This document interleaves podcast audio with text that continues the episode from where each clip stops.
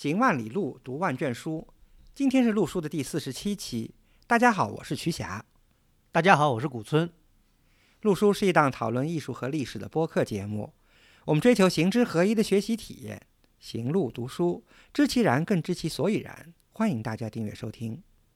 我们诚邀您参加陆书的会员计划。您的加入能让我们行得更远，读得更多。有关会员计划的详情，请访问陆书八八点 com 斜杠 member。陆书之友微店是购买会员计划和会员通讯的主要渠道。您的批评和反馈可以通过陆书的微信公众号联系我们，也可以发邮件至陆书八八八八 at outlook 点 com。最近呢，在这个帝都的这个人民群众啊，非常有眼福啊，因为各地的这个文物呢，都纷纷进京参加这个大联展，所以这个争奇斗艳，大家这个美不胜收。最近呢，有一个展览，我特别想安利，因为这个本人呢，在一周之内呢，连续去看了两次，觉得收获很多，而且很有意思。羡慕古村老师啊！那么这个展览呢，就是现在在国博的叫“和合共生”临章邺城佛教照相展。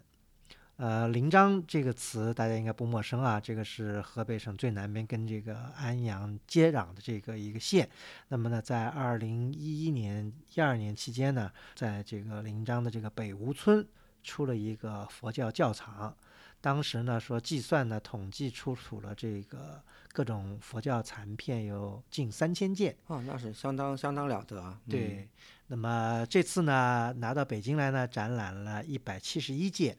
这一百七十一件呢，比较这个引人注目呢，就其中有三十多件呢，说是据说是刚修复好，嗯，还第一次拿出来展览，嗯，呃，这是挺有意思的，因为大家可能也去过，有的朋友可能去过这临漳，临漳自己有个博物馆，嗯，对吧？展出这些东西，但是呢，有些呢是在临漳博物馆说，据说都没有展出过的，这次拿到了北京来。啊，因为这个社科院的考古所在几个重要的遗址都有几个发掘这个工作站嘛，对吧？呃，看来这个邺城站在经过几十年的考古工作探测，然后发掘，真的是出了非常丰硕的成果啊。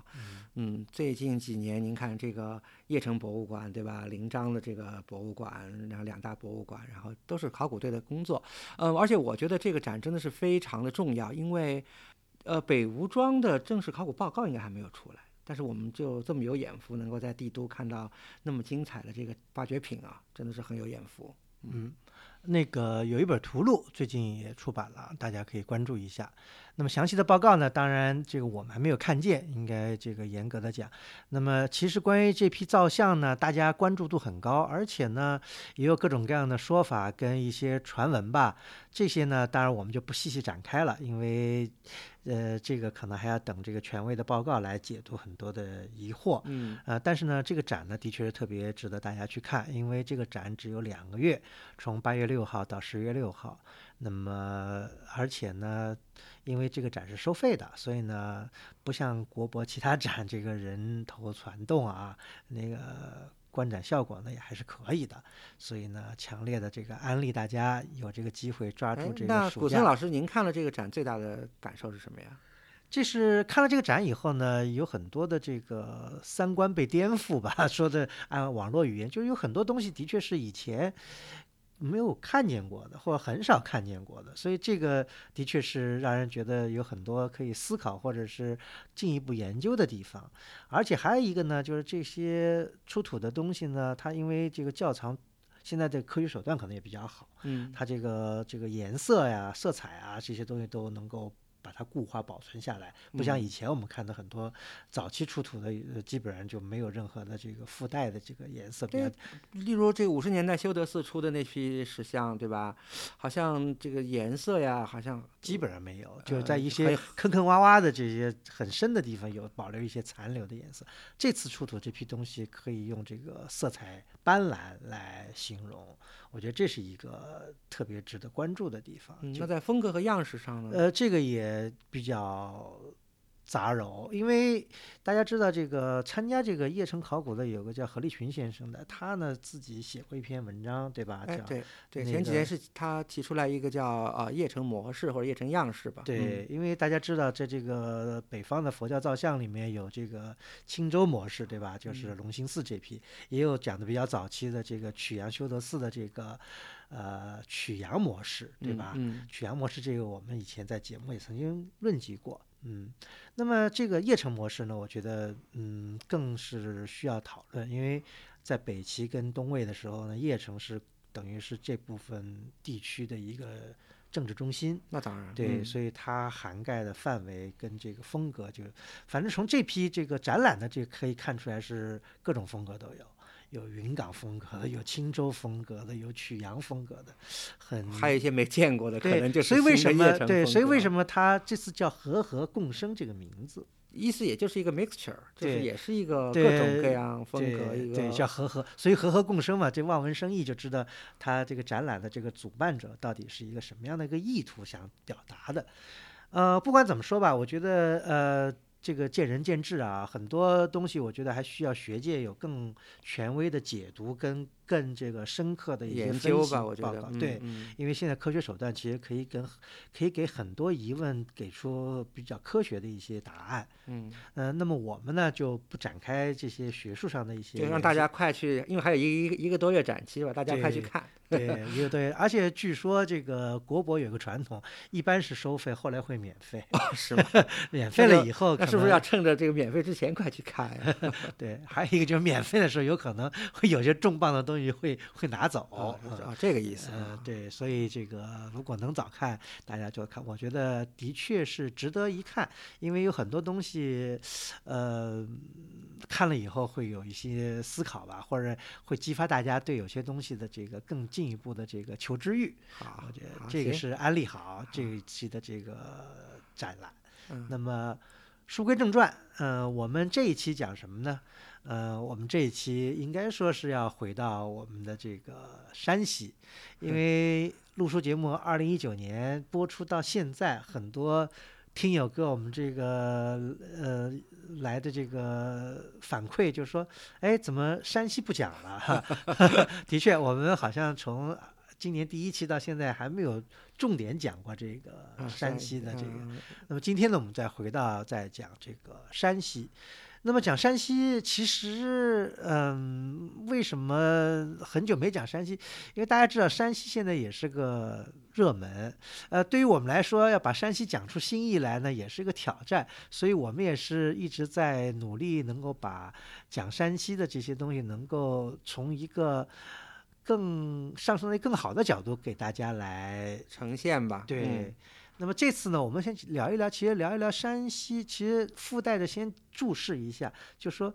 嗯、大家有没有知道，就是金代是中国的一个，嗯、其实是挺重要的一个，，对，可以说是可以说是中国的第二次南北朝里面的北朝。因为差不多对，因为大家知道，在五代以后，那个宋建立以后，中国基本上就又分裂成南北两个部分，一直到元代统一。但是正统史学呢，一般把金代就给忽视或者过滤了，都是宋元明清嘛，很少讲这个辽金宋元明清，这个不太说。其实辽金跟宋宋是对峙的，嗯，而且基本上对峙了有三百多年，差不多，对吧？因为宋还有北宋、南宋嘛。对啊嗯，怎么这跟南北朝也，因为南北朝分裂也差差不多就是三百多年吧，嗯所以我就说这个其实有好多学者说是第二个南北朝嘛。那么关注金代建筑的不多，其实呢，如果讲到金代建筑的话呢，基本上我们就必须要讲山西，嗯。因为据我们不完全的统计吧，最大的或者是最完整保存的，或者数量最多的近代建筑，基本上都在山西。嗯，这儿当然还要再 narrow down 一下，就是还是木构建筑吧，因为砖砖塔之类的一些建筑在山西之外，像河河南呀、河北啊还是有的。嗯对那么我们主要讲的木构建，因为大家呃以前聊过这个八大辽构，现在是已经是耳熟能详的一个一个概念了，对吧？嗯，呃，八大辽构，而且这辽构怎么样跟这个唐代建筑的这个渊源什么，嗯这个我们就跳过吧。其实辽跟金之间是有很多的传承的，对对吧？这一点我觉得呃，我们要放在一个大背景，因为大家知道中国历史上还有一个很重要的一个建筑上的一个就是营造法式，但营造法式大家知道成熟于北宋，那么它他总结的是北宋末年的那套建筑规范。对不，咱们也可以这么说吧，就是从建筑的这个发展来说，至少应该主线，当然咱们说对吧，是营造法式这一系的，也就是这个宋，对吧？北宋，然后以后，当然这个金其实是合并了辽和北宋。所以金代的这个木构体系，其实它应该有两条线索，一个是从北宋过来的，一个也应该从辽代过来的。嗯，那么这是大概的一个脉络啊。那么讲到这个金代建筑，我们到现在还没点出题来，我们到底讲哪个？今天我们要讲的呢，是在山西朔州的崇福寺。嗯，太太了不得，对，太伟大的一座建筑。对，这嗯是一个金代建筑的一个代表作。如果大家研究一下金代，呃，就把金代建筑稍微扯远一点啊。这个金代建筑，大家知道，其实我们现存最大的金代建筑呢是大同上华严寺的这个大雄宝殿。嗯，这个呢也号称据说是最大的佛教的大雄宝殿。大殿嘛，佛殿佛殿，对，当然这里面有一些争执啊，比方说最大的大雄宝殿，因为还有一个辽宁义县的奉国寺，嗯呃，这两个一个好像是什么，就一个是屋顶投影，一个是讲这个这个柱网面积，就这两个大家有一定的这个不同呃测量方法，咱们这就不不讲了。我们叫金代建筑里面，这个上华严寺的大雄宝殿是最大的。那么第二大的金代建筑遗存到今天呢，就是我们今天要讲的这个崇朔州崇福寺的弥陀殿，嗯，这个是现存金代建筑应该是老二。嗯呃，除了他是老二以外，还有好多东西实际上是华严寺大雄宝殿所不不具有的。我们下面再继续展对，开。因为它简单说一话，它虽然是老二，在面积上可能要比上华严的大雄宝殿要小一些，但是它比较原汁原味啊。但嗯是上华严的大雄宝殿改的还是比较厉害，尤其明代中期改的太厉害了。对，这个从呃弥陀殿从它的结构到它的外观，真可以说是非常原汁原味，可以让我们非常真切的了解到了在它是黄统年间造的嘛，就在金代最强盛的这段时间的一个应该说是木构的一个典型作代表作品吧。嗯，那在我们仔细讲这个崇福寺以前呢，我们先把金代建筑呢再大概梳理一下，因为金代虽然是一个女真人这个统治的一个少数民族统治一个朝代，但是呢，其实它留给我们的文化遗产相当多。嗯呃，甚至不夸张的讲，比同时期存在的南宋在建筑上留给我们的这个现在所看到的东西，要比南宋的要多很多。比方说，我们很知道的这个，在山西有个盐山寺，对吧？盐山寺的壁画，这是金代成画的，对吧？嗯盐山寺的建筑，这个我们以前盐山寺我们讲过，这嗯个我们就不不再这个赘述了。另外呢，在山西，就全国所遗存的金代建筑，我估计山西可能只占百分之九十以上。嗯应该有对构，嗯因为我们也算走过不少地方啊，这因为在这个黄河以北，比较金代统治的这个范围之内，呃，像这个现在的这个河南，河南有一些，比如河南的风穴寺，据说有这个金代的大殿，对吧？河南登封那个这南岳庙，对对，嗯河南的那个河南有一个南岳庙，这个听我们的以前讲这个以前也聊过天下对对对天下之中的时候讲过，这个河嗯南会有南岳庙，嗯怎么样？大家自己去这个补习一下，我们就说不多说了。这是有少数的规模不大的一些金代建筑，比如河北在靠近太行山的地区，啊也有一些些呃残存的呃嗯小规模的金代建筑，对吧？呃，山东应该是没有，因为山东这个也很难讲，因为山东那个广饶的那个大殿，他说是南宋，南宋大殿嘛，对，它嗯纪元按南宋纪，实际上时代大家也知道应该是，但是那个地方，正好也正好是就在那个时期，正好是宋、哎宋玉，哎对这也但时代。差不多，对就是，那么整个除了山西以外的北方地区所遗留到今天的金代建筑，尤其大型的非常少。可是我们把目光转到山西来说的话，那这个金代建筑、呃、数量很多数量很多，而且不胜枚举。这个不仅是在晋北地区，我们刚才讲有大量的这个大规模的，比方说，呃，上华严寺的这个大雄宝殿，还有就是什么呢？善化寺的三圣殿，对吧？对，呃，这都是很大规模的近代建筑，而等级也也高。嗯嗯，那这以外，那么我们还讲到的这个崇福寺，我们先暂时不表。比方晋东南地区和晋西南地区也有很多，尤其晋东南地区，大量的木构建筑都是金代的。比方我们很耳熟能详的这个临川的西溪二仙庙，嗯啊，相当漂亮的这个金代的这个楼阁。嗯啊，这是还有一个要讲的呢，就是什么呢？就是比方说这个晋西南的这个太阴寺，嗯呃，为什么我们要讲太阴寺呢？因为太阴寺跟我们以前讲过的这个赵成金藏有一定的渊源，因为里面有块碑就记述了，就是说崔法珍在这个发刊愿印这个大藏经的时候，有一部分的大藏经是在太阴寺刻的。对 对，对太阴寺，大家可以去搜一下，是在这个晋晋南或者晋西南地区，而且还很有意思什么呢？这个我们也要跟以以后我们要讲这些太阴寺有块匾叫太阴之寺，这块匾的题记是大安。一块金代大匾金代大匾嗯，因为这个要为什么讲这个？因为崇福寺也有这样的匾，比方说山西还有一些很有名的金代建筑，比方说晋祠的献殿，嗯呃，也是一个很著名的一个金代建筑，而且，呃，也可圈可点。就是在整个山西境内，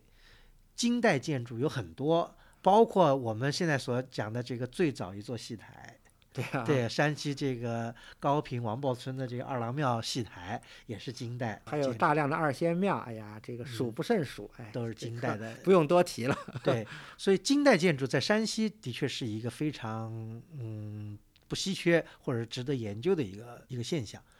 那么我们现在呢，回到讲这个金代的这个崇福寺，大家知道这个先讲崇福寺，先讲朔州。朔州现在是个等于是在雁门关外，嗯。呃，在宋代的时候，它是属于这个呃辽金的这个范围，因为大家知道这个雁门关就是杨家将在那里守守护的一个一个一个关隘，雁门关内是是汉地，雁门关外就等于是这个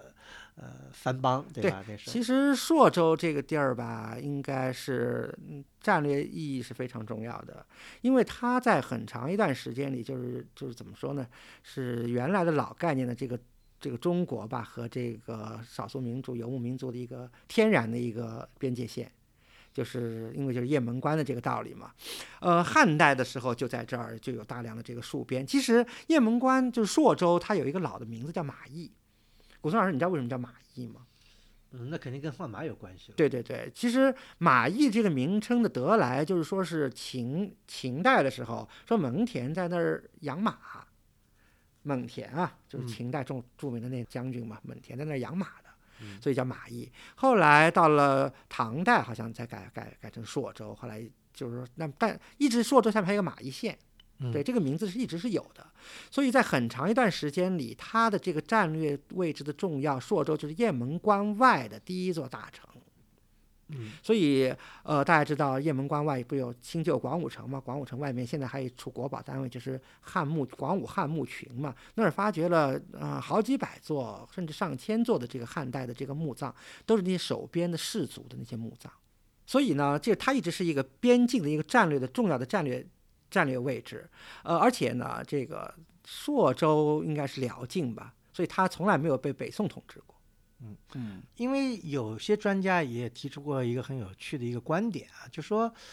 呃，宋辽边境大家知道，一直比方从这个燕云十六州的东边，比方从冀州开始，对吧？嗯一直延续到山西，完了再到陕西这一一圈。说在这一个宋辽边境上，说现在密集的遗存了很多的这个。说的是各边啊，遗存了很多的这个古建筑遗存，是不是跟这个宋辽边境的对峙啊，或者有些什么都有关？但这个是一个值得讨论的一个现象。嗯那么现象来看呢，的确是，比方说，呃，我们最东边讲到的蓟县独乐寺，嗯对吧？那蓟州就是的确是燕云十六州之一，对吧？对从这儿开始，那么一直往北延伸，比方说我们讲到了这个来源的这个格院寺。来源那也是原来属于这个边边境线线上，对啊对对吧？完了讲到南边，比方定州的这个廖迪塔，嗯这个我们现存最高的这个宋呃古代的这个塔，也八十几米高，那个是也在这个边境上，只是宋宋代一侧。对嗯，完了还讲到这个，比方我们讲过应县木塔啊，那是在辽代一侧。对，完了我们今天讲到的这个朔州的这个崇福寺，等于也是在这个边境的这个，线因为为什么要讲这个呢？我觉得就是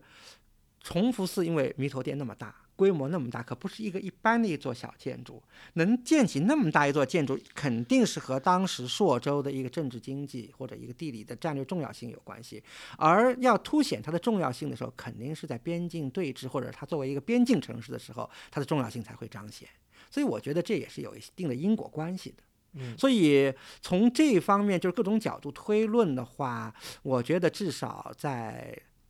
呃辽代的话，应该崇福寺就应该已经有相当大的规模了。嗯嗯，这个讲到崇福寺呢，这个崇福寺历史呢，嗯、有一些呃争论，因为为什么这么说呢？因为崇福寺呢，有点不太像我们以前讲过的广胜寺或者怎么样，有一个有很多的这个寺里面藏了很多的碑刻，可以有一个比较确实的一个历史的这个厘清。嗯崇福寺有一个很大的一个问题呢，就是现存的崇福寺里面，除了有一块元代的碑刻以外呢，其他呢都是要借助于一些呃后代人的这些呃限制啊，或者是一些一些没有碑刻的一些文字记载。所以崇福寺到底始建于何时呢？有一定的不确定性。嗯，这种标准的说法呢，说是。崇福寺是建于唐初的麟德年间，还是和这个尉迟敬德这样的很有名的人人物这个建立的？当然，这是一种标准说法。呃，但是如果我们仔细爬书呢，就觉得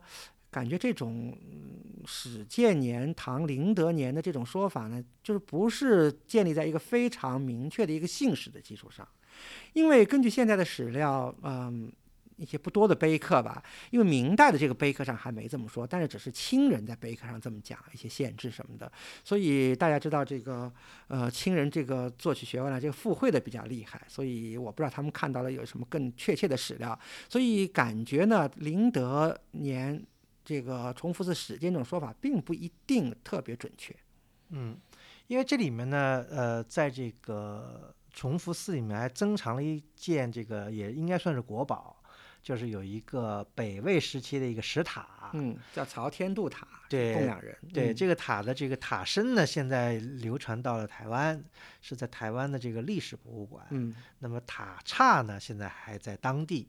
呃，这当然这就是抗日战争的一个原因，所以才流传。但通过这个北魏的石塔呢，也有理由怀疑呢，可能这个地方也许在北魏时期呢，可能就有佛寺，或者或者就是附近或者怎么样。但这个梳理呢，一个需要这个进一步的考古的论证，还需要一些别的一个文献的呃梳理才能。这个里面我们只是提出了。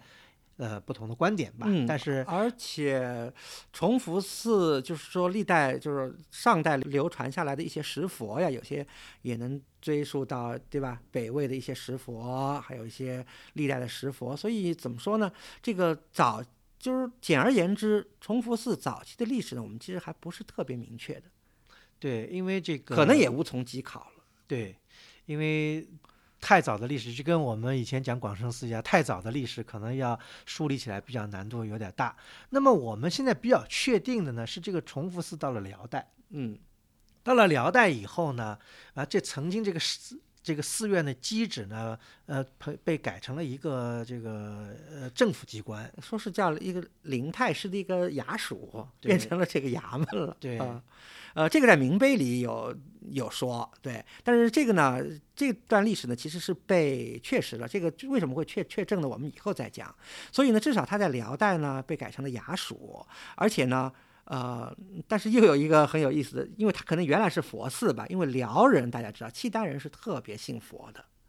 呃，它能改成衙署，这在一定的程度上说明它以前的这个寺的规模不小。所以才被改成了衙署，但另一方面呢，因为契丹人信佛，你这个衙署占着佛寺呢，可能大家也觉得不太好，所以其实呢，以后它又慢慢的被重新恢复为佛寺了。在辽代其实就是出现了这个情况，所以呢，这个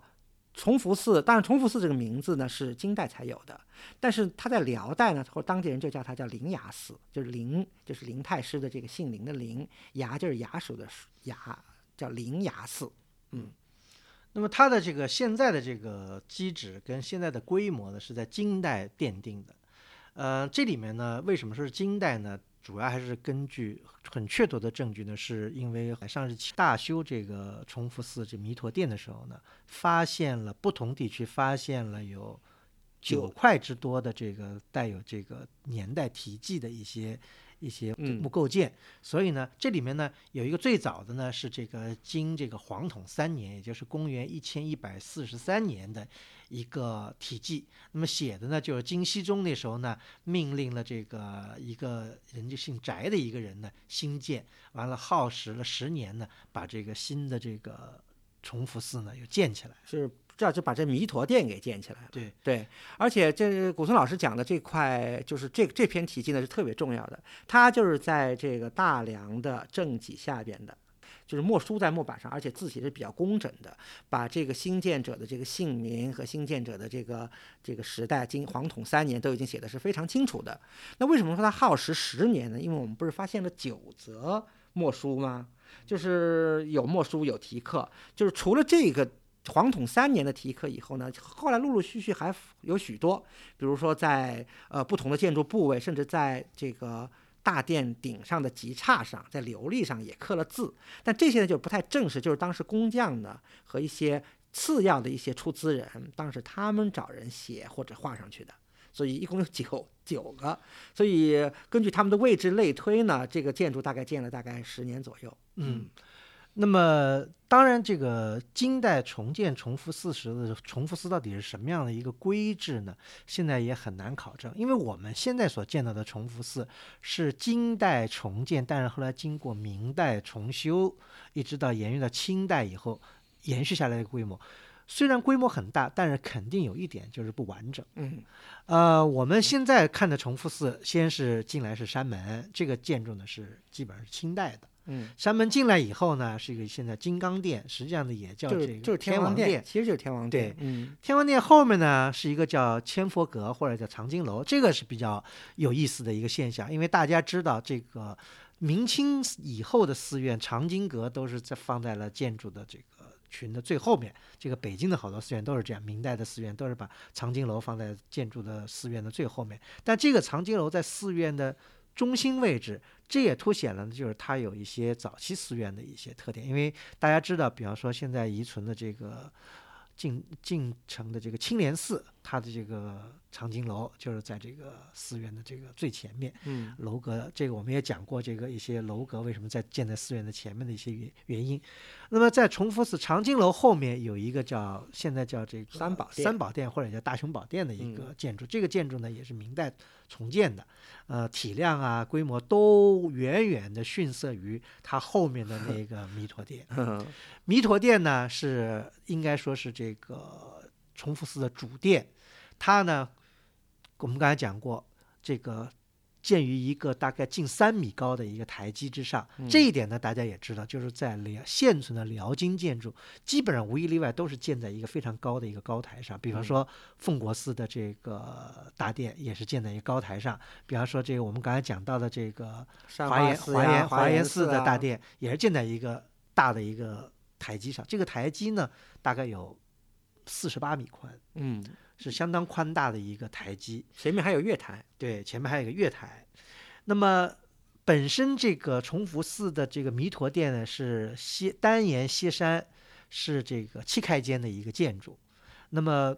它的这个面宽呢，也达到了四十四十一米多，对，也是相当大的一个建筑。就我们把它都讲完啊，后面呢还是一个金代建筑，是一个叫观音殿。嗯，这个观音殿呢，之所以断它为金代建筑，主要是没有那么严格的这个文书的这个佐证，而是根据它的这个结构的做法。那么它呢，呃，比前面的弥陀殿要小不少，它是五开间的，也是一个单檐歇山的一个建筑。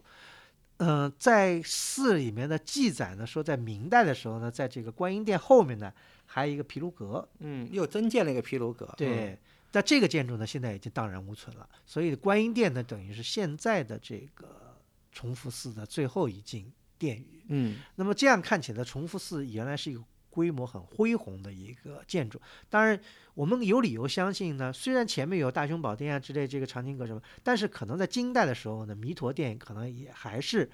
这个崇福寺的最主要的殿宇。嗯，这个是没有问题的，我觉得，因为刚才古森老师把从山门到一直到明代的这个毗卢阁的这个整个崇福寺的呃中轴线上的主要建筑一一给介绍了一下，呃。所以大家其实今天去崇福寺还是有一个感觉的，就是有一个先抑后扬的感觉。就是前边儿吧，不管怎么说，山门啊还是看的比较普通，然后金刚殿也没那么印象深刻。哎，看到后面的这个千佛阁呢，哎，形态好像稍微这个呃漂亮了一些。然后大雄宝殿也一般了，但是一看到那个弥陀殿，真的是觉得是哇，怎么有这么大的一座建筑矗立在这个这个高台之上，特别的宏伟壮观，就这种反差其实挺大的。那为什么造成这样一种现象呢？而且刚才古松老师也说了，这个弥陀殿毫无疑问应该是当时的辽辽，咱们不说辽吧，就说金代的时候的一座主殿，嗯，也是有一些很重要的证据的。因为怎么说呢？现在我们看到的，除了弥陀殿和观音殿以外的中轴线上的其他建筑，基本上大部分是明代洪武年间的时候重建的。因为这是有这个非常确切的历史的。我们之前也刚才我在讲这个崇福寺历史的时候，我其实呃打了个伏笔，其实想现在给大家交代清楚的，就是嗯，像崇福寺这么样大规模的一座这个寺院吧，应该说按照中国的传统寺院的形制或者是规制来说，应该是有非常多的碑刻资料的。但是我们现在看到的，除了一块很小的圆碑，它为什么保存下来了？是因为它镶嵌在弥陀殿的这个外墙里的，所以幸存。其余的明代以前的所有碑刻资料，现在可以说是一块也没有了。明代的碑其实也不是很多，这个但是主要重修时候的碑大都都是保存的，所以明代到清代呢，那资料是完整的。但是在明代之前，元代崇福寺是个什么情情况呢？现在不是非常清楚。但是我们幸亏有这么一个情况，这其中还有一个故事啊，是什么故事呢？就是在呃上个世纪的说是抗日战争时期，有人呢这个怀着这个觊觎之心啊，去到那个崇福寺的弥陀殿前的那个大雄宝殿三宝殿里去盗宝。他们知道这个佛像里是有装藏的，然后就把那个大雄宝殿里佛像的那个腹部给掏掏了，然后就掏出装藏来。呃，其中有一块就是包裹装藏的一块绢布上有一个长篇的一一个重修的一个文章，然后这块东西被当地的有心人保存下来了，以后还到了建国以后还捐给了这个文管部门，所以这块东西现在还保存着。这是一个洪武十六年的时候重修崇福寺的一篇长文，明确记载了。元代末年到到明代初年发生了一些什么事情，是一个非常可以说是准确的一个信史。这里头发生了什么情况呢？就是崇福寺，它里头说了，就是明代兵兴啊，这崇福寺就废掉了，一直是废弃，被当地作为了一个粮仓，作为粮仓，而且他特别提到了这个建筑也摧毁了。这个僧僧舍只剩了一一一点点，然后这个圣像也被毁掉了，就是佛像啊，说是壁饰，也就是壁画也毁了。这是这是这个文章里这么说的。然后他提到，他说洪武十六年的时候来了一位谢大人，这位谢大人是永平侯谢大人。谢大人看到这个寺被废了，而且还可以重修，所以在谢大人的命令下，把粮仓撤掉了，把储粮全部搬空，然后这个。寺院就开始重修了，所以现在我们看到的，呃，可以说是除了弥陀殿、观音殿之外的绝大部分的建筑，都是明代初年、洪武年间、洪武十六年的时候重修的一个结果，而且也从这些建筑上留下来一些墨书题刻呀，上面得到了一个证实。那么，呃，这里面呢有几个问题啊，刚才徐霞讲的这个故事啊，因为一个呢，就说元代崇福寺的历史。这里面呢有一些勾连啊，这个元代应该说呢，崇福寺呢是规模在元代是不小的，而且应该还是一个很兴旺的佛寺。为什么这么说呢？因为，呃，有记载说呢，元代呢还曾经请过什么大藏经啊之类的吧，就是。嗯，有点类似于我们以前讲过的这个广胜寺的这个情况，因为广胜寺的那个造成经藏也是元代那时候，呃，就是由这个中央政府颁发给这个广胜寺的这个经书，对吧？对的，其实这个崔法真印经跟这个跟这个广胜寺其实关系是没有什么直接的关系的。只是这个本子后来木木板运到了北京，然后后来增补重印以后，然后到了这个呃蒙古皇帝颁发给广胜寺。对，那么就说呃，但是呢，因为大家知道，在元末明初这段时间呢，是有一个很混乱，或者是一个有一个大变革的时期。因为这一点呢，在广胜寺我们以前讲的时候，在广胜寺的历史也反映出这一点，就是广胜寺，尤其广胜上寺，也有一段不清不楚的历史，就是从元末到明代代中期，中期，也嗯就是呃什么成化，大概这个这个年代的这个一个一百多年的时期，有些不清不楚的历史。这段呢，也在这个崇福寺呢也也出现了，就是但只是重复的出现的时间比较短，十几年。对，但是有一点确凿的，就是说崇福寺在元末明初的时候曾经被废，就嗯说因为改成了一个粮库。改成粮库这一点很重要，因为改成粮库对重复寺有很大的影响，这我们下面再讨论。那么呢，这里面呢，就是讲到，就说有一个可能是，就是因为大家知道朱洪武也是和尚出身啊，他对这个寺院的一个重新的一个管理方法的变革，可能嗯才导致了这样的一个情况。那么。明代以前的重复寺到底是什么样子呢？的确是很难来勾勒。但是柴泽俊先生在就是说在上世世纪，就是说柴泽俊为首的这山西古建所啊，对崇福寺进行了这个大修。大修时呢，做了一定的这个考古发掘。嗯那时候呢，就发现呢，崇福寺的有一些狼屋的基址，在它的西南部什么的，就证明呢，就是崇福寺以前跟我们认知的这个历史传统的这个寺院一样，它是带狼屋的。这是早期，就是不就是唐代以后寺院到宋代寺院都有这样的一个情况。那么这个狼屋呢，据说呢是到了明代呢，就是它毁了。那么就因为它有叠压嘛，嗯所以明代以前应该证明这个崇福寺是有这个狼屋建筑。那么现在我们当然是什么都看不见了。还有一点呢，就是明代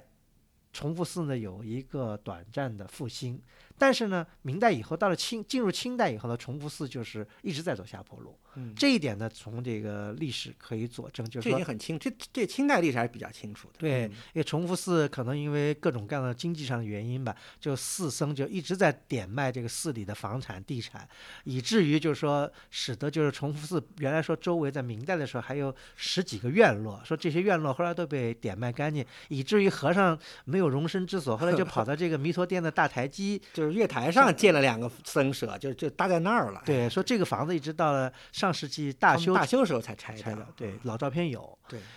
呃，所以呢，崇福寺也能反映出一个现象呢，就是在中国北方的这个佛教，我们多次讲过，就到了清代的时候呢，走入了一个没落的一个阶段，导致了很多的这个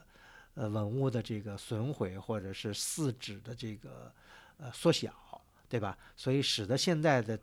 我们已经不能够看出当年崇福寺的盛况到底是这样，而且呢，这个考古发掘也不能够完全揭示整个的崇福寺的地平啊，所以这个以以前崇福寺什么样，可能估计就是会是一个永远的一个谜团。呃，崇福寺恢复呢有一个故事，其实就讲到这个，因为在这个《墨书题记》，刚才徐家老师讲的，在洪武十六年，永平侯谢大人巡巡查至此，因为就因为谢大人的干预，所以呢。崇福寺才得以恢复。那谢大人是何许人也？在这个里面没有讲是个。一般的人物。对，因为大家去查一查永平侯谢，就能够发现，其实谢大人呢，就是当时朱元璋的一个等于是一个开国元勋，他呢是朱元璋的老乡，叫谢成，成就是成功的成。嗯谢成呢，在这个明代立国以后呢，被封为永平侯。他还有一个很主要的身份呢，就是这个谢大人呢，他是朱元璋的亲亲家。他是朱元璋第三个儿子，后来被封为靖王的朱刚的岳父。哦，是吗？对，就是谢大人的长女，就是是这个晋王的王妃，所以哎，这个原因对，嗯而且呢，明史上记载呢，这洪武十六年，为什么这谢大人到山西去呢？是因为山西朔州那边出现了饥荒，说朝廷呢派谢大人去那里赈灾。哎呀，这个其实我觉得全可以在逻辑上都说得通了。你想，他是去赈灾呢，就是开仓放粮，他到了朔州开了粮库，一看原来是个大的佛寺，对，这个不就都对上了？而且谢大人应该说是那时候是有影响力的，那么呢，所以他呢是可以把这个佛寺呢进行恢复。那这里多多讲一句，这个谢大人后来这个这个晚年没得善终，后来在洪武二十七年的时候呢，因为这个朱元璋的很多的这个这个株连呢，后来谢大人呢也这个死于非命，这当然是呃另外的一个后话。那么讲到这个，就是澄清了一下，就是崇福寺的这个恢复呢，是其实是有一定的这个官方背景跟原因在里面的。嗯，那么我们就说，我们再回过来，就说，因为虽然这个我们刚才讲了一下这个崇福寺的历史啊，有些这个起伏，对吧？呃，那么其实金代的崇福寺的盛况，我们可能是不能一睹，也无法通过考古现在来恢复原貌。但是呢，金代崇福寺的这个 highlights，我们现在是可以看到的。这个就是什么？就是这个弥陀殿。幸亏留下了弥陀。对，弥陀殿，这弥陀殿有很多可讲啊。一首先，咱们先辨析为什么叫弥陀殿。对这个从而现在没有问题，因为不是有大定时候的大匾嘛，我们知道没问题。呃，这个殿从金代初创的时候就叫弥陀殿。那弥陀殿，弥陀殿，大家马上就想到弥陀殿供奉的主尊是阿弥陀佛。对吧？所以从这一点上呢，我们很可能推知到，这个金代的崇福寺很可能是一个净土宗，有这个至少是净土信仰比较这个强烈的这么一个一个佛寺。因为嗯，宋代当然是禅宗大兴了，这可能哎，金代还略有不同。尤其在这个朔州的这个崇福寺这么个情况，因为其实我们还可以再想想看，呃，弥陀殿其实叫弥陀殿的不少啊，现在人留下来的主殿是这个称为弥陀，比如说，呃，那个平顺的大云院，对吧？那个五代建筑，那就是个弥陀殿，而且完全没问题。它叫弥陀殿，因为是五代的碑上有写，它叫弥陀殿，而且根据它这个壁画的这个形象，它画的是那个《妙法莲华经》啊，这个《法华经》，所以叫弥陀殿也是理所当然的。呃，我们还知道广胜寺上寺下寺都有弥陀殿，但是它的那个弥陀殿因为是明代建的嘛，所以可能和崇福寺的还有有所不同。它的弥陀殿主要是和这个水陆水陆画有有相当大的关系。呃，反正弥陀殿不少，但是呢，主尊弥陀殿它肯定和净土信仰、净土宗有很大的关系。大家知道净土宗啊，净土宗是崇拜阿弥陀佛，然后主要的这个呃基本的这个佛经有这个无量寿经啊、观无量寿经啊、阿弥陀经啊什么的，这都是我们扯开去讲讲这个弥陀殿啊，所以没问题。金代的时候，这个弘崇福寺的主殿就是弥陀殿。嗯，另外呢，我们今天还能看到，为什么还要我们要强调一下弥陀殿呢？因为这以后和我们最后讨论它的这个殿内的相设，它相设是不是金代的这个原作，这是我觉得是有一定的勾连的。所以我们前面花了那么多时间，这个多讲一点这个净土宗啊，讲点弥陀殿的这个关系。那刚才讲到，就是说，呃，我们先辨析一下，就是说弥陀殿的宗教上的一个含义啊。因为刚才曲霞讲的，这是一个等于原始的时候应该是个净土宗的寺院。那么弥陀殿今天的相设呢，也是跟这个净土有些关系。那中间呢是供的是这个阿弥陀佛，对吧？完了主尊呢是这个西方三圣。那么完了，旁边还有这个，它的整个是在一个很宽大的一个凹字形的一个佛台上。那么这是弥陀殿的它一个宗教的含义。那么我们从建筑上，就我们从这个观感来讲呢，我们弥陀殿有什么看点呢？呃，因为有人给总结了，弥陀殿呢有四绝，这里面四绝呢，所谓呢就是一个呢是大木，一个呢是隔扇。隔扇呢，应该说是在这个按照这个大木对应来说，其实是小木，木对吧？？还有一个呢是琉璃，那么琉璃琉璃其实按照营造法式的归类来说是瓦座，那么还有呢就是大匾。那么首先呢，我们先讲讲这个大木，嗯大木实际上也就是我们今天的这这个古建筑的这个木构。对的啊。那其实古建呢，我们今天看那个崇福寺的这个梁架啊，这么大的一个建筑进去，看到空那么敞亮，对吧？所以其实跟它的这个木构的这个特点是很有关系的。当然，我们这儿不展开，我们只是简单的把一些线索给大家勾连一下。我们在今天节目的开篇就讲了，金代建筑的发展有两个脉络，一个是当然我们可以说它是主线，呃，宋北宋到金的这么一个发展脉络。比如说，我们看到晋祠的献殿，我们看到晋东南的那么多金代建筑，可以说它是一脉相承的，从北宋发展过来的一个梁架结构体系。那么崇福寺的弥陀殿，它呢，我当然这也不是我的一个个人观点啊，也是一个学界的一个普遍的观点，认为它的这个发展脉络是辽金一系的一个发展的一一种脉络。它有什么主要特点呢？我们只是简单的把它总结一下。第一个呢。可以说，它是在一种，嗯，所谓的纵架体系上，它发展的比较成熟，是用一是用一个大的这个横额，把屋顶的重量分散到这个这个柱网。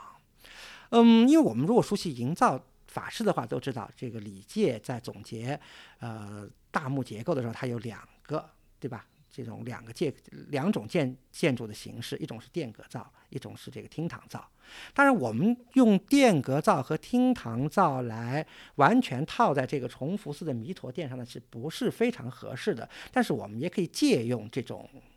这这种分类法吧。总体来说呢，这个呃弥陀殿呢，它是呃面阔七间，对吧？它进深四间八架的。那么在它的柱网呢，一般它是它是两圈柱网。沿柱一圈，然后里头这个内柱有一圈，基本上从它的分槽的形式来看呢，和营造法式里讲的那个金镶斗底槽呢是有一些类似的，但并不完全相同。那刚才提到了一个纵架，就是说，当然在营造法式里讲这个殿阁造，它的这个结构层是非常明显的，屋盖下面是复杂的这个铺座，然后将它的屋盖的这个重量传递到柱网。呃，厅堂造是另外一种这个。木架形式，但是在弥陀殿的这个样子，它发展出一种非常复杂的一种，呃，也不是复杂，一种非常可以说在结构上非常巧妙一种纵架系统，就是它通过非常大的一个跨几间、三间或者五间的一个大的这个横额呢，把这个力量传递下去，而且呢，使建筑内部的空间呢得到了非常好的一个扩展。这是我们从呃佛光寺的这个文殊殿。就能看到的一一个金代的一个很重要的例子，我们在崇福寺的弥陀殿也很清楚的看到了这样的一种发展的一种一种脉络，而且以后的这种结构特点，一直到了元代，可以说是又发展到了整个山西的晋南地区和晋东南地区，也都有很多特点。但是这座在山西以外呢，我们很少看到这样的一种情况。呃，另外呢，就是。其实这种特点呢，有一个非常有意思的现象，就是我们今天去看崇崇福寺弥陀殿和我们比较熟悉的一些辽代建早期的辽代建筑也好，或者以后的一些宋代建筑、元代的建筑也好，我们一种感觉就是它的这个梁架是比较轻盈的，因为它都是鹿鸣的嘛，你能看得很清楚。梁架非常轻，它的就是说用材呢，按照营造法师的这种这种呃规定呢，它用材是很小的，所以它的这个屋顶不是非常的重。结构是相当的这个合理，而且空间感又非常的好。其实以后我们讲到这个元代的许多建筑，比如说我们在讲广深寺的时候，在讲广深寺、晋南广深寺的一些结构特点的时候，其实都可以看到这里头有一脉相承的这个关系。从弥陀殿我们就可以看到，这是一个非常好的一个例子。呃，另外一个它的一个木构特点可以说是也很有意思，就是它大量的使用斜拱。而且斜拱的形式特别复杂，因为很多呃大家比较熟悉的，比如说我们在正定隆兴寺看到的那个北宋建筑的摩尼殿的斜拱啊，和晋东南看到一些斜拱啊，和弥陀殿的做一个比较，就发现弥陀殿的斜拱用的更多、更复杂，它兼具结构的特点和装饰的特点，它很多斜拱都和下昂有一一种一种结合，所以看起来就更是这个呃特别的这个绚丽，嗯呃。对，因为也有曾经有说法，当初这个认为这个金代才开始有斜拱，当然这个是被后来的这个考古这个发现证明，在宋代就有出现了斜拱，只不过在金代呢，斜拱发展到了一个非常呃这个顶峰的成熟的阶段。对，呃，这些呢都是你弥陀殿的大墓的一些特点啊。嗯因为我们之所以讲这个弥陀殿的这个难能可贵之处，就在于弥陀殿它是一个非常完整的一个金代建筑。呃，这完整性呢，包括就是说它在金代被创建了以后，因为从这个好呃九块之多的这个体积来看，到后世呢基本上没有被大型的改动过。嗯为什么这么说呢？因为这四绝里面有一绝就是这个琉璃，这屋脊琉璃呢还留有这个金代时期的题记，就说明这个琉璃呃都没换过，都没有换过。因为这个一般来说建筑换瓦是非常正频繁的因为是最容易受到损害的一个建筑部件，所以连琉璃都没有被完全彻底的换过，那么说明这个建筑它在后世的修缮呢是非常少的。对，有修缮，但就是说，因为金代它这个这又讲了，就是它的这个结构啊是非常合理的，所以当时我记得梁呃这个柴柴哲俊先生那个报告里写啊，就是他们当时落架的时候啊，就发现它的这个大墓里的许多构件都不歪不闪，就这么多年啊，呃，从一多少年已经也快一千年了，就是它的这个结构合理的，就是它这个木头的这个都非常的直，非常的稳，嗯。所以这个呢是这个弥陀殿之所以能够这个存世达到这个，应该说是有这个八百年的这个原因啊，这个它的历史。那么弥陀殿还有一个特别值得观看的东西，就是它这个主要是南边一排的这个隔扇窗，嗯对吧？它的隔扇窗应该说是这个辽金时期大型殿宇能够完整保留下来的一个，算是一个特例了，特例，呃，孤但呃，那因为相提并论的可能也就是这个隔院寺的这个隔扇窗吧，但隔院寺它数量要小得多，因为嗯隔院寺它只是个三间的一个殿宇。小小小房子，对嗯说这个隔扇窗呢，说这个菱花的图案呢有多达了十五种之多，就是有各种各样的这个构图，这个呢也是一个特别值得观看的一个点。因为前不久呢，还爆出有一个吐槽，就说这个嗯弥陀殿的这当这个现在的管理人员呢，为了防止这个光线这个射入这个呃殿宇内呢，呃，给这个窗户上呢钉了红布，说这个红布呢，这个钉子直接就钉在了这这个金代的这个隔隔扇窗，这个呢，如果是真属实的话呢，的确是不应该，因为这些隔扇窗能保留到现在是非常不容易，因为他们都是当初的这个原物，这是我觉得是非常值得仔细欣赏的一个一绝吧。另外呢，这个弥陀殿的最后一绝呢，就是它那块大匾。这块大匾呢也非常的了得，因为它的署名是时间是大定二十四年，也就是公元一千一百八十四年。这个虽然它已经是在这个等于是完成以后若干年才才提的匾，因为在这个殿宇完成的更早嘛。呃，讲到这个匾，在山西呢，金代的匾还有几块，比方说我们以前讲过的这个应县木塔有一块匾，它它有一块金代的匾，对，有一块金代的匾是也是这个叫，但是比它晚一点，在是公元一一九四年的。还有我们刚才讲到的这个太阴寺，太阴之寺这块匾也比它晚，是一二几几年的。嗯，那么这块匾是相对来说存世的金代匾里面等于是最早的一块。对对，嗯除了这个匾以外呢，就是还有一些很难能可贵的地方，比方说它的这个后门的这个后檐的这个板门上，还有分别有金代啊、元代游人的这个题记。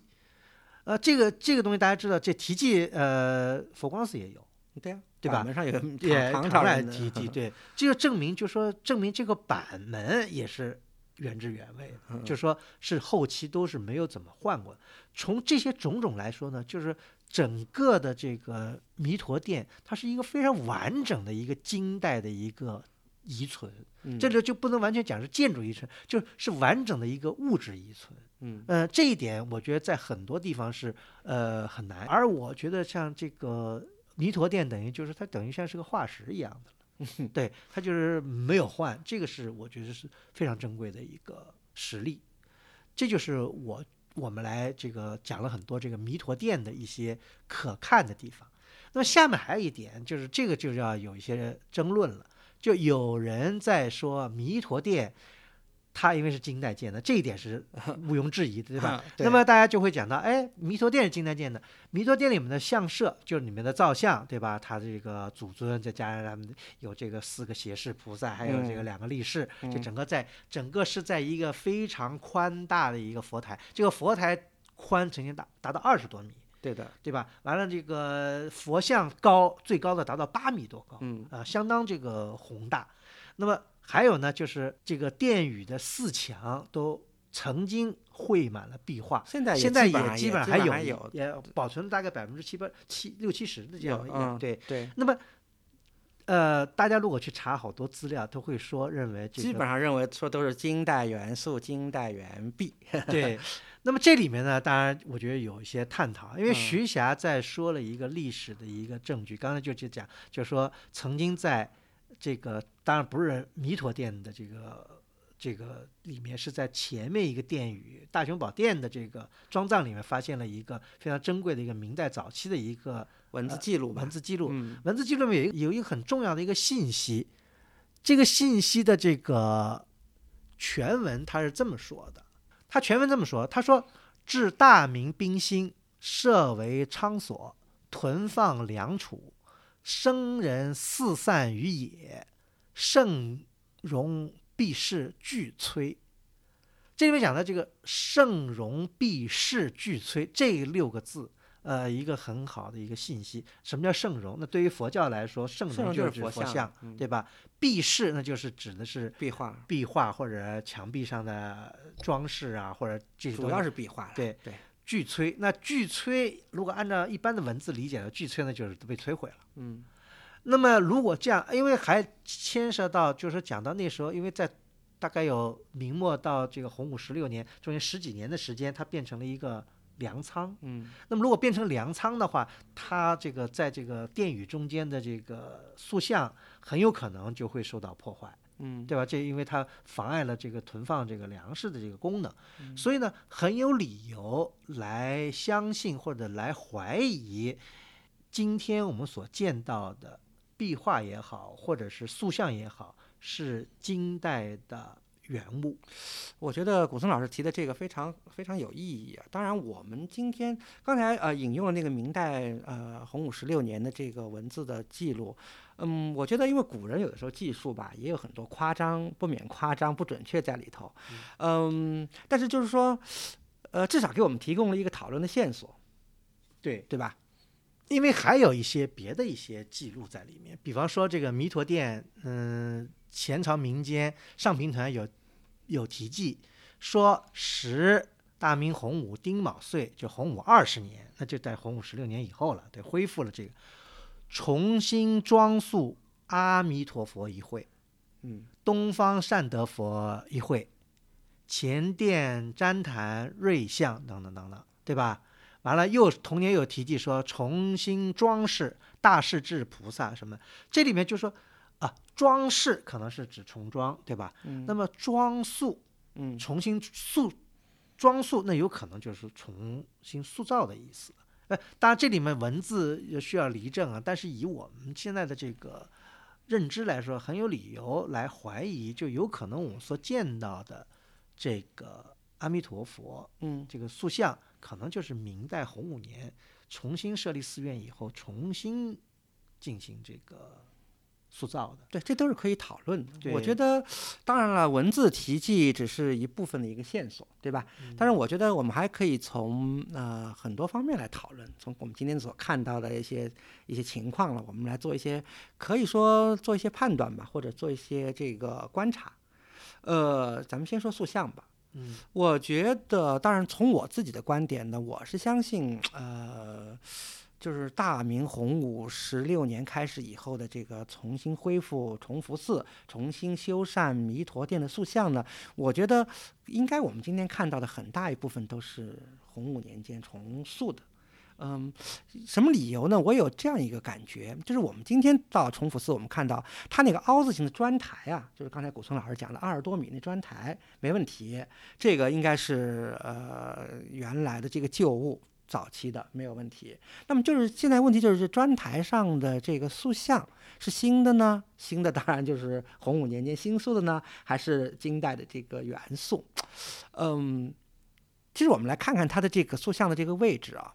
它在砖台上，这个砖台呢横当然是跨了好几间，有二十多米。它的砖台后面呢是基本上是靠着它的后金柱，所以呢，它的这个殿呢，因为我们刚才讲它是一个金镶斗，类似于金镶斗底槽的这么一个柱网格局。那呢，那么呢，围绕着砖台，它是其实原来在金代原作的时候，它有一个非常好的一个绕着一个佛台的一个绕行的一个空间。这空间感是非常好的，后面留下了非常大的一个通道，这样有几个好处：一个是可以三百六十度的绕行，可以礼拜当中的这个相射；另外一个，它有非常好的一个视觉，可以观看四壁的壁画。但是我们今天走进这个弥陀殿，我们就可以看到，其实它这个绕行的这个功能是非常弱了，因为现在的那个新的那个佛台的那个像的那个第一像很大，第二背光很高。基本上就把它这个遮住了，然后后面基本上是密不透光，所以今天很少有人，我相信明代可能也不也是这个情况，会有一个就是从礼仪从佛教的这个礼仪方面来说，有这么个绕行这么个需要，这个感觉就和他当时原来的这个设置好像有些格格不入，这是一个当然是一种感觉了，我并不能判断就说他就是这样，只是一种感觉，可以给大家这个讨论一下，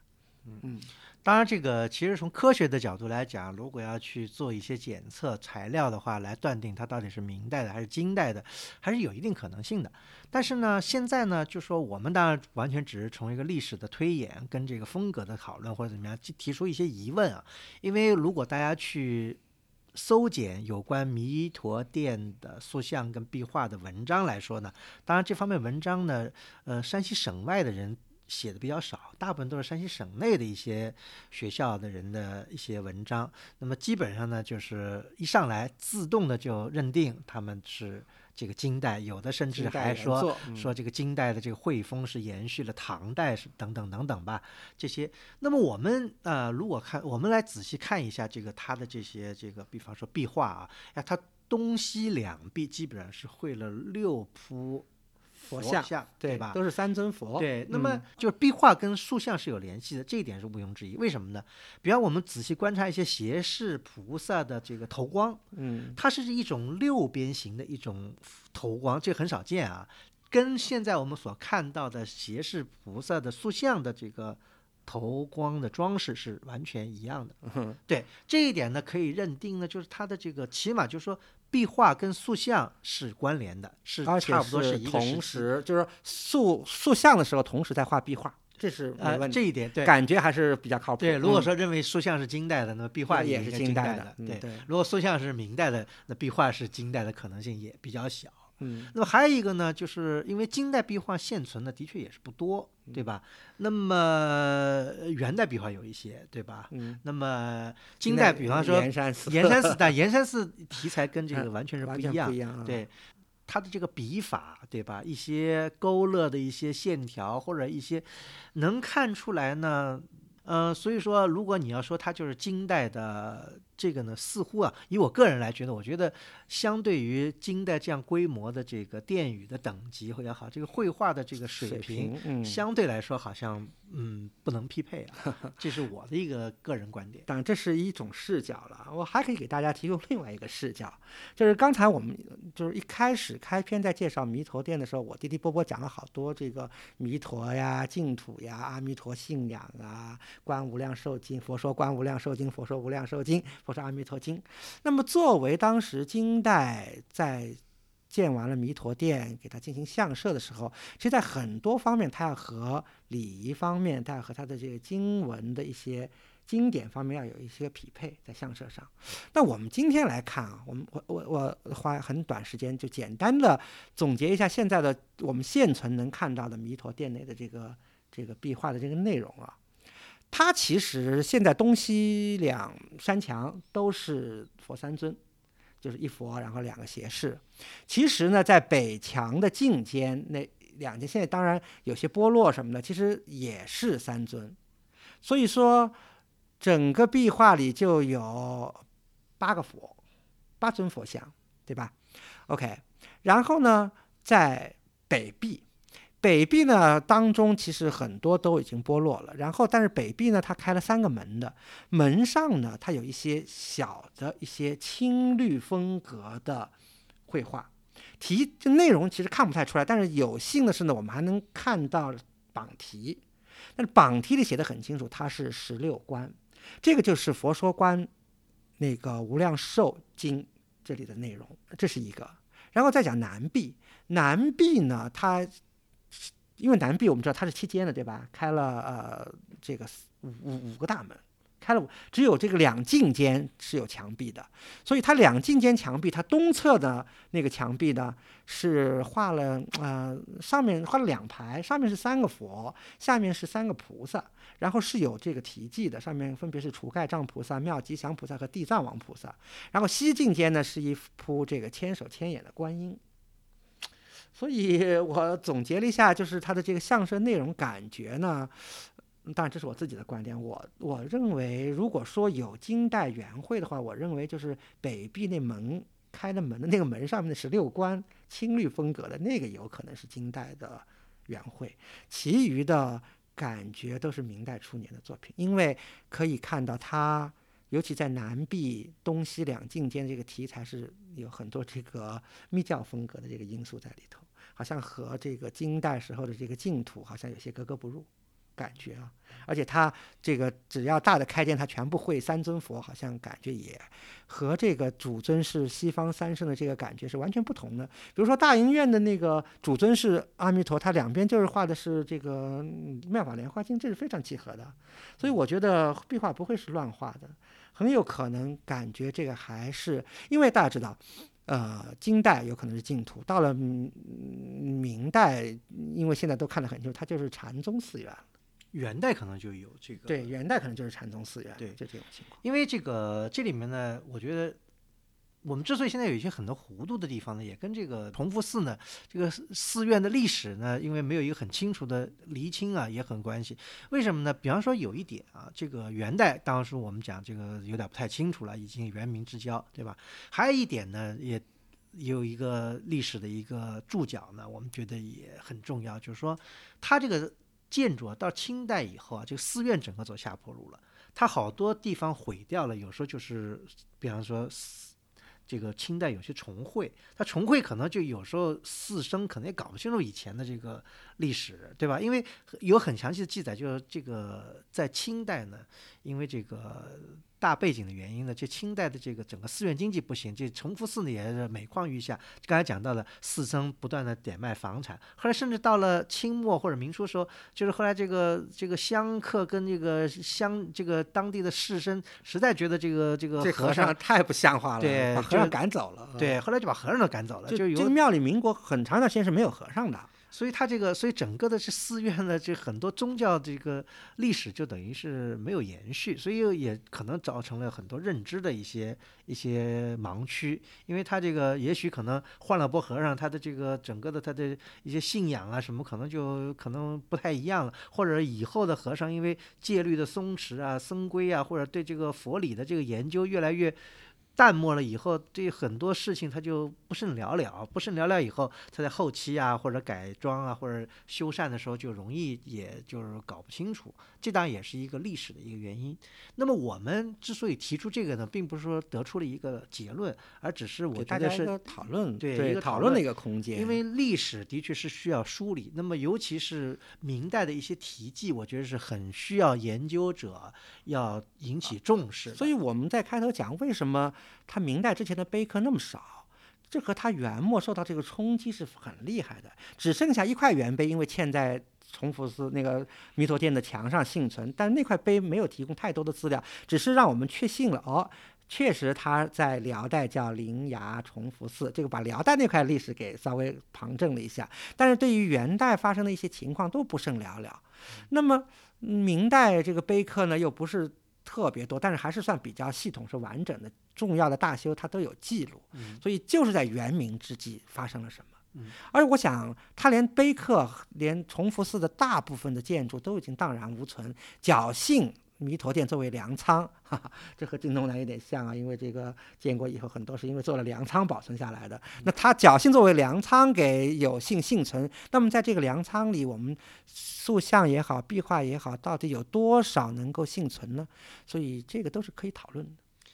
当然，我们说这些呢，呃，丝毫不影响这个我们对于这个弥陀殿或者对崇福寺的这个观赏。因为不管它里面的塑像壁画是不是金代的，但是对于我们来说，今天能够看到一个如此算是保存完整，而且里面的像设壁画又又基本上呃这个保存下来的